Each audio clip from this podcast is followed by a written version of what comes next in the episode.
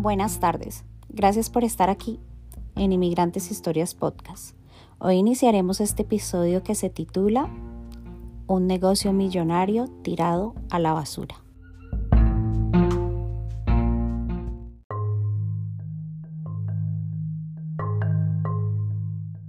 Mi otro cliente nos quedó viendo y dijo, hacen una linda pareja.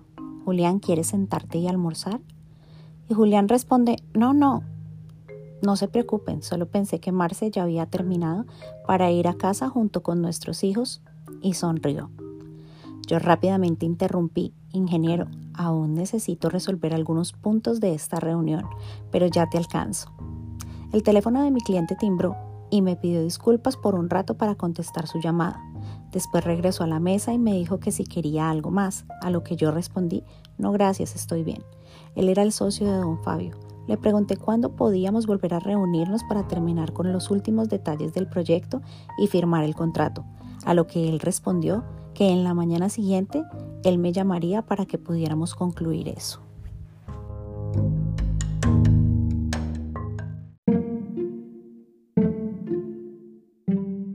Llegué a mi casa y me di un fuerte baño. Ya casi estaba lista para dormir. Cuando salí, mi querido marido se sentía muy macho por haber podido marcar su territorio. Yo muy seria le pedí que nunca más hiciera eso, pues profesionalmente no se veía para nada bien. Y el muy descarado me llamó oportunista profesional. Al siguiente día me arreglé más de lo normal. Usé un vestido straple gris que llegaba hasta mi pantorrilla, con una pequeña abertura en la parte de atrás, una chaqueta de traje color negro y unos tacones altos color negro. Yo usualmente no usaba maquillaje, pero este día decidí realzar mi belleza con un poco de máscara de pestañas, rubor y un labial rojo oscuro en mate. Realmente me veía profesional y muy atractiva.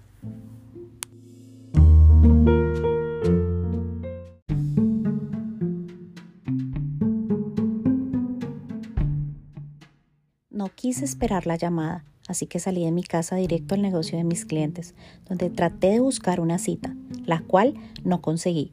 Frustrada, tomé mi carro y me fui a la oficina. Entrando, la recepcionista estaba en el teléfono, me saludó y me dijo que era el socio de don Fabio.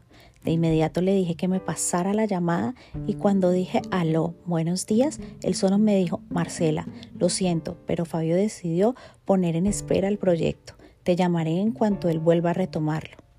Le agradecí, pero antes de dejarlo ir de la llamada, le pregunté si el acontecimiento de ayer había influido en esta decisión, y él me respondió con un rotundo sí.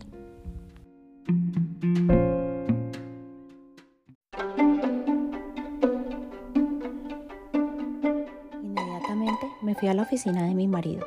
Le dije, si vuelves a presentarte en alguna reunión de trabajo de la manera como lo hiciste ayer, voy a renunciar. El trabajo para mí es sagrado, respétalo por favor. Y así pasaron los años entre ires y venires. Hicimos crecer la compañía en gran manera. Mi familia y yo ya éramos bien reconocidos en la región, pues éramos personas exitosas y también respetadas. Pero la vida, el destino o Dios nos tenían un rumbo ya marcado esos giros inesperados que te llevan por distintos valles, montañas rusas, lo que experimentamos los humanos en el transitar de la vida, unos días arriba y otros días abajo.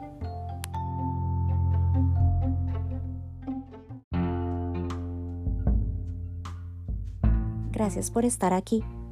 Y recuerda, eres el dueño y creador de tu propio mundo, entonces toma buenas decisiones. Besos, hasta mañana.